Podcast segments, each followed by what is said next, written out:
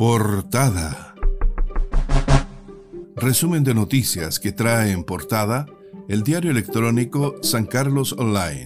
Hoy, lunes 29 de noviembre de 2021.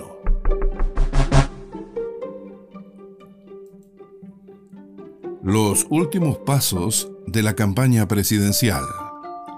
Gabriel Boric recibió apoyo de artistas, actrices y actores en la disyuntiva ante la que estamos, la tarea que pueden hacer ustedes en este tipo de autoconvocatorias en todo Chile es fundamental, les dijo.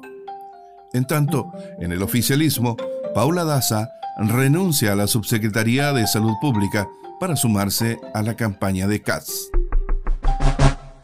Ahora, noticias del plano local. San Carlino seleccionado en convocatoria de energía creativa el sancarlino Álvaro Castillo Hernández, fotógrafo de naturaleza, ha sido seleccionado entre 45 ideas creativas a través de un trabajo basado en la naturaleza de la región. Entre los seleccionados para esta vitrina digital 2021 está el fotógrafo Álvaro Castillo y su exposición fotográfica Biodiversidad de Ñoble.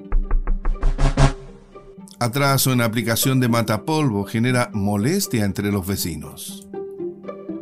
Indignados se encuentran los vecinos de los sectores rurales de la comuna de San Carlos por la tardanza en la aplicación de matapolvo, un drama que se repite cada año por el atraso de esta medida que es un parche y cuyo efecto dura solo unos días.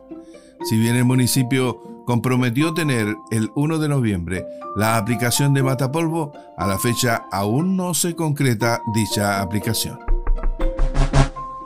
San Carlos sumó este domingo tres contagiados y registró 5.063 casos de coronavirus. Este domingo 28 de noviembre, la comuna de San Carlos sumó tres nuevos contagiados y registró un total de 5.063 casos confirmados de coronavirus. En Quillón, mujer lidera Cámara de Comercio establecido. La comerciante María Soledad Aspilicueta resultó elegida por sus pares como presidenta de la Cámara de Comercio de Quillón. Humedal de la desembocadura del río Itata se convertirá en santuario de la naturaleza. Un nuevo hito por parte del Ministerio del Medio Ambiente se concretó en la región de Ñuble. El Consejo de Ministros para la Sustentabilidad aprobó el primer santuario de la naturaleza de la región, correspondiente a la parte baja de la cuenca del río Itata, específicamente su desembocadura, donde el río marca el límite entre las comunas de Trehuaco y Coelemo espumante de Ranquil logra el gran oro en octavo concurso del vino. Con la premiación del vino espumante Brutal, un moscatel de Alejandría 2018, elaborado por la cooperativa Centinelas de Litata como el mejor vino del concurso, se dio término a la octava versión del concurso de vinos del Valle de Litata INDAP 2021, el evento más importante para los vinos campesinos a nivel nacional realizado en Rankin. Portada.